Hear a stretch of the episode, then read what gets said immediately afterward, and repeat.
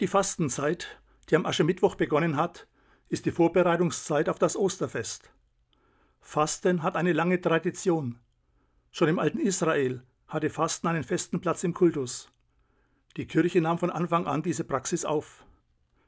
Seit mehr als 30 Jahren läuft unter dem Motto Sieben Wochen ohne die Fastenaktion der evangelischen Kirche.